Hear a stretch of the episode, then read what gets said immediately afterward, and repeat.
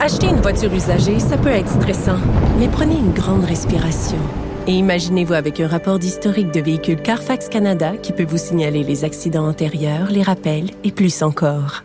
Carfax Canada. Achetez l'esprit tranquille. La Banque Q est reconnue pour faire valoir vos avoirs sans vous les prendre. Mais quand vous pensez à votre premier compte bancaire, tu sais, dans le temps à l'école, vous faisiez vos dépôts avec vos scènes dans la petite enveloppe. Hmm, C'était bien beau. Mais avec le temps, ce vieux compte-là vous a coûté des milliers de dollars en frais, puis vous ne faites pas une scène d'intérêt. Avec la banque Q, vous obtenez des intérêts élevés et aucun frais sur vos services bancaires courants. Autrement dit, ça fait pas mal plus de scènes dans votre enveloppe, ça. Banque Q, faites valoir vos avoirs. Visitez banqueq.ca pour en savoir plus. IGA est fier de présenter l'émission À vos affaires. Pour économiser sur votre panier d'épicerie, surveillez les offres et promotions de la circulaire disponible à IGA.net chaque semaine. IGA, vive la bouffe et les bonnes affaires. Rejoignez Benoît Dutrisac en temps réel par courriel. Dutrisac à commercialcube.radio. Isabelle Huot est avec nous, docteur en nutrition et journaliste. Euh, Madame Huot, bonjour. Hey, bon vendredi. Bonjour. Euh, là, tu nous as préparé un quiz, Isabelle, euh, vrai ou faux, Mhm. d'un paquet d'affaires. Euh, il y a- Qu'est-ce qu'on gagne? Qu'est-ce que tu offres? Euh, une, une soirée? euh, que- quelque chose? Un souper? Non? Ah, ben, je peux. Ah, oui, oui, c'est une bonne idée. J'offre un prix. Je lance une nouvelle infusion euh, pour faciliter la consommation d'eau. Parce que tu mets-tu quelque chose dans ton eau? Moi, j'aime ça mettre toujours quelque Non. chose dans mon eau. Je trouve ça plus agréable. Mais de l'eau, de c'est- l'eau, c'est de l'eau. Isabelle, de l'eau, c'est de l'eau, ça cramouille. Là, si tu mets quelque Oui. chose dans l'eau, ça devient autre chose. ça devient autre chose, mais ça donne un petit goût. Puis honnêtement, je regarde le monde à l'épicerie, là, Ouais. ils achètent du du Mio, du Crystal Light, bref, qu'est-ce qu'il y a là-dedans? Du colorant, des faux sucres, de l'aspartame, du sucralose, euh, du stevia, de l'acésulfame potassium, c'est super chimique. Puis je me suis dit, ben tiens, pourquoi je lance pas une petite infusion qui va donner un petit goût fruité à l'eau, zéro sucre, zéro colorant, en toute naturalité. Fait que tu me fais penser à ça. Qu'est-ce qu'on gagne? Je pourrais te faire t'envoyer un petit échantillon de mes infusions. Non, non, je- c'est correct. C'est pas moi qui a besoin de, de prix de toute façon. OK, on y va. Euh, le kombucha est bénéfique pour la santé. Ça, c'est ta- ton postulat. C'est vrai ou c'est faux? Bon, qu'est-ce que t'en penses? Moi, je pense que c'est très, très mauvais. D'abord, c'est plein de bulles. Oui, ça doit être plein de sucre. Ça fait péter, ça fait roter. J'haïs ça. OK.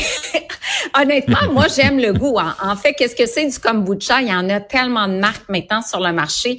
C'est super populaire. C'est un thé qui est fermenté, tu as raison. Donc, fermentation veut dire on génère du gaz carbonique, on génère des bulles. On a dedans des bactéries, des levures. Donc, comme tout aliment fermenté, comme le tempeh, le miso, le kimchi, ça module les micro-organismes dans notre intestin. Oui, à court terme, tu dis, tu sais, c'est pas évident de, tu sais, un- des bactéries, des levures qui arrivent tout d'un coup, donc ça peut donner des petits ballonnements. Mais oui, c'est bénéfique pour la santé. On a eu beaucoup d'études, mais surtout dans des modèles animaux. Quand on regarde chez l'humain, c'est moins évident, mais de plus en plus prometteur. Par contre, tu parles du sucre. Je pourrais même t'accorder le point parce que tu parles du sucre. Effectivement, les bactéries vont se nourrir de sucre et générer du gaz carbonique. Donc, ça fait en sorte qu'il y a du sucre. J'ai comparé à peu près 30 kombucha sur le marché. Entre 4 et 100 calories par bouteille, entre 0 et 24 grammes de sucre. Ça veut dire qu'il y a des kombucha qui ont l'équivalent de 6 petits carrés de sucre par Mmh. bouteille, considérant qu'il faut pas dépasser 12 par jour. Effectivement, il y a du sucre dans le kombucha, mais moins peu qu'une boisson gazeuse qui, elle, en contient 39 grammes, donc l'équivalent de 10 euh, cuillerées à thé de sucre. Là. Ouais, ça, c'est l'affaire du jour. Hein. faut le répéter, Isabelle. Oui. Les, les boissons gazeuses, là, c'est la pire affaire à boire. Je suis désolé, je C'est sais la qu'ils pire affaire. ils ont un gros budget de publicité, puis on est euh, un média privé, mais euh, on peut pas faire semblant que les boissons gazeuses, c'est bon pour la santé. là. Ben, il y a rien là-dedans. En plus, c'est corrosif pour les dents, c'est c'est acide. Euh, Il y a une perte d'émail, euh, c'est sucré. Puis quand il y a du faux sucre, c'est pas mieux. Ça entretient le goût du sucre, ça déjoue le cerveau. C'est vraiment pas recommandé que ça soit euh, toutes les même diète? les boissons de diète. Ben oui, ça fait pas maigrir. C'est vraiment pas bon les produits diète. Moi, à partir du moment où il y a des faux sucres dedans, là, c'est pas un meilleur produit. Hmm. Donc, euh, peu importe, avec sucre, sans sucre, c'est pas bon. Bon, euh, une femme qui a eu un cancer du sein doit éviter le soya. J'ai aucune idée de la réponse. Bon. Écoute, la science évolue hein. en nutrition. Si on suit les études, ça évolue. Ben depuis quelques années, euh, la littérature euh, est assez probante. Euh, les femmes qui ont un cancer du sein, qui consomment du soya, réduisent le risque de récidive. Dans la dernière étude que j'ai lue, on a suivi 6200 femmes pendant 9 ans et la réduction du risque de récidive était de 21% C'est quand même très significatif. Sur le site de la Société canadienne du cancer, on voit même qu'on peut consommer jusqu'à 3 portions de soya par jour. Euh, donc, euh, les femmes ont peur. Euh, tous les jours, je vois des femmes, « Hey, j'ai un cancer, je prends du tamoxifène. j'ai un cancer hormonodépendant, donc on va éviter le soya, ça contient des phytoestrogènes. » Euh, vraiment plein de belles études, au contraire, qui, qui démontrent qu'on peut prendre du tofu tous les jours sans problème. Hmm. OK. Il est possible de boire trop d'eau. Euh, c'est pas mon cas, je ne sais pas. Non. Hmm. Trop de vin, oui. Trop de bière, oui. Trop de Manhattan, trop de gin tonic, oui. Hein? Mais trop d'eau, pense pas, non? Ben, ben c'est ça. Dans la plupart des cas, on boit pas suffisamment. Hein. On doit prendre deux à trois litres d'eau et de liquide par jour parce que je rappelle que tous les liquides contribuent à l'hydratation, sauf, tu vas être déçu, l'alcool. Mhm. Évidemment, l'alcool déshydrate. Donc, un verre d'alcool, un verre d'eau. ben oui, pas... ça déshydrate. Ben oui, non, je le sais, mais je, je suis pas, je suis pas, en train de têter une bouteille de vin tous les jours. Moi, là, ça me donne pas cette image-là. Ben non, je sais, tu m'as dit que tu étais super raisonnable. Mhm. Donc, euh, l'eau, deux, deux litres, puis le lait, puis euh, tout ça, ça contribue. Même le café, on en a parlé ensemble, le café contribue également à l'hydratation. Dans quelques cas, par exemple, là, il y a plein de gens qui s'entraînent pour des marathons. C'est arrivé, c'est très rare que euh, tu bois tellement d'eau, 8 à 9 litres par exemple, parce que tu fais un, sport et que tu n'as pas suffisamment d'électrolytes. Donc, si tu n'as pas suffisamment de sodium, par exemple, il arrive un phénomène qu'on appelle l'hyponatrémie, une chute de sodium dans le sang. Il y a eu des décès qui ont été reliés à ça, mais c'est très rare. Donc, évidemment, les grands sportifs pour l'été, euh, si vous partez sur des ultra-trails, sur des marathons, assurez-vous euh, de compenser les pertes hydriques, oui, mais d'ajouter des électrolytes, donc du sodium et du potassium dans votre, euh, dans votre eau. Parfait. Euh, l'autre, euh, l'autre quiz, le barbecue est une cuisson sans matière grasse, très saine. Oui. Oui et non, parce que quand on fait trop de barbecue, là, Benoît, on, on, a des benzopyrènes, des composantes toxiques qui sont cancérigènes.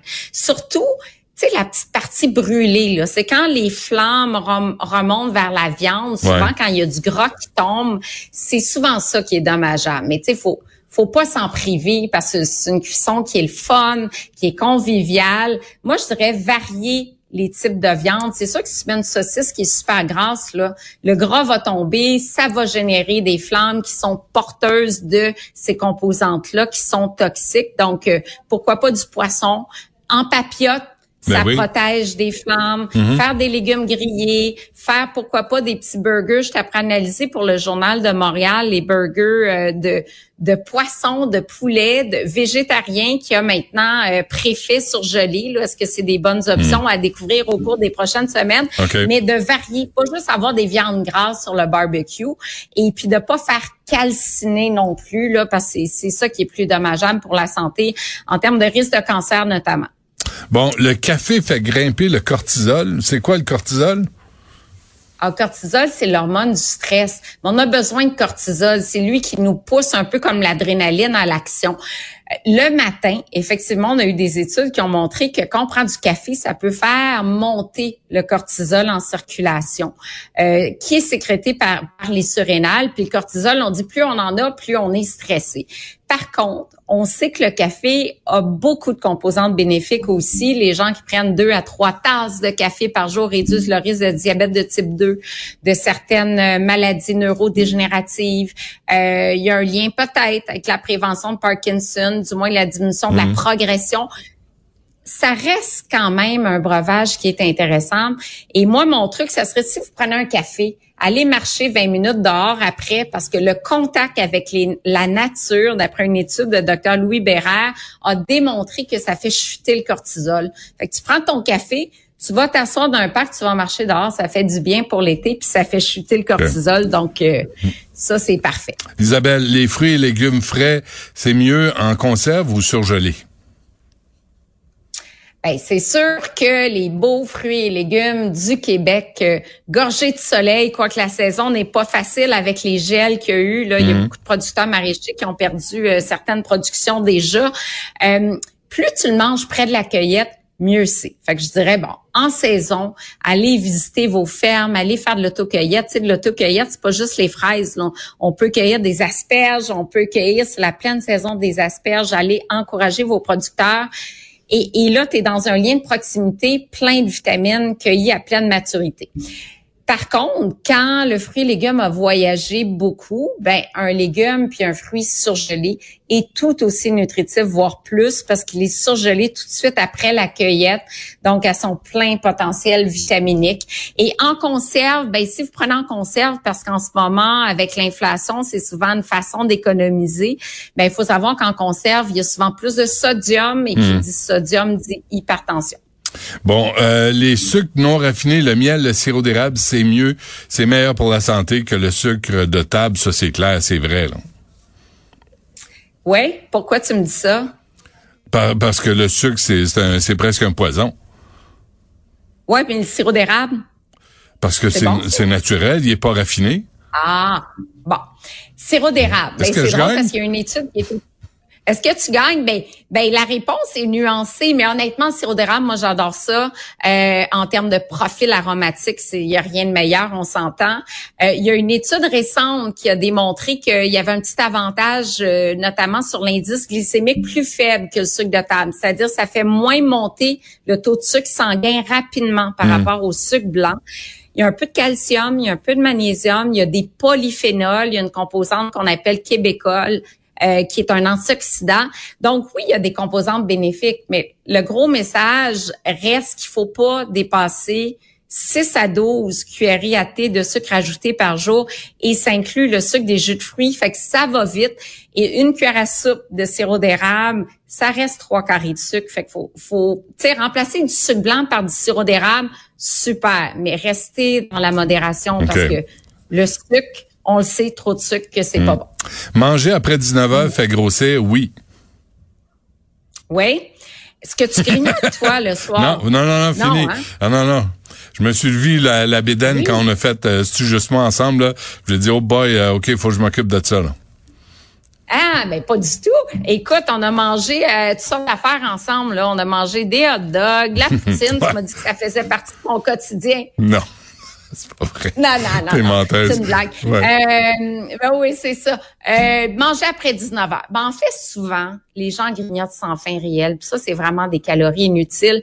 En plus, ce qu'il faut penser, c'est qu'il y a, il y a un Québécois sur deux qui a de la difficulté à dormir plus on, laisse de temps avant de s'endormir, plus le sommeil sera réparateur et, la phase de sommeil profonde aussi. Donc, euh, moi, je dirais d'arrêter de manger vers 19h, 20h, surtout parce que, à moins qu'on aille s'entraîner, puis on revienne, puis il y a vraiment, vraiment une faim réelle, mais c'est rare. Puis avec la mode du jeûne intermittent, ben euh, il y a un avantage métabolique de, de jeûner plus longtemps, c'est-à-dire d'arrêter à 19h ou à 20h, puis pas commencer le lendemain avant 11 heures ou midi, il y aura un avantage sur la santé métabolique, sur la tension artérielle, sur la gestion de la glycémie, sur la sensibilité à l'insuline. Fait que oui, effectivement, je conseillerais d'arrêter de, manger euh, un petit peu plus tôt en soirée. Bon, et la dernière question du quiz, la meilleure façon de mm-hmm. réduire sa consommation de sodium est de ne pas saler, pas utiliser la salière? Ben oui. Oui, mais c'est pas la meilleure façon parce que 77% du sodium consommé par jour vient des aliments transformés. Fait que la meilleure façon, c'est de cuisiner à la maison parce que la salière, là, ça représente très peu dans notre apport sodé pour la journée. Mm-hmm. C'est vraiment les pizzas du commerce, les sauces du commerce, la sauce soya. Euh, la bouffe transformée, là. Oui, Oui, oui, les condiments puis les, la bouffe transformée, c'est ça qui est le contributeur numéro un. Puis regardez aussi dans les aliments, des fois des céréales à déjeuner, il y a plein de sel là-dedans. Euh, les produits de boulangerie également. Donc, euh, soyez attentifs au tableau de valeur nutritive. C'est bon, c'est noté. Isabelle Huot, un gros merci. On va faire attention à nous euh, pour pour cet été. Hein. C'est ça le, but finalement, c'est d'être mieux, c'est de faire attention à sa santé, mais pas pas sacrifier tous les plaisirs non plus. Là, faut pas. Ben non, c'est vendredi là. Ce soir, il y a du vino, hein, hein? un petit verre de rosé, un petit verre. Ben, assurément, faut un plaisir. de la vie, c'est ma devise. Isabelle, merci. À la prochaine. Merci. Bye bye. À bientôt.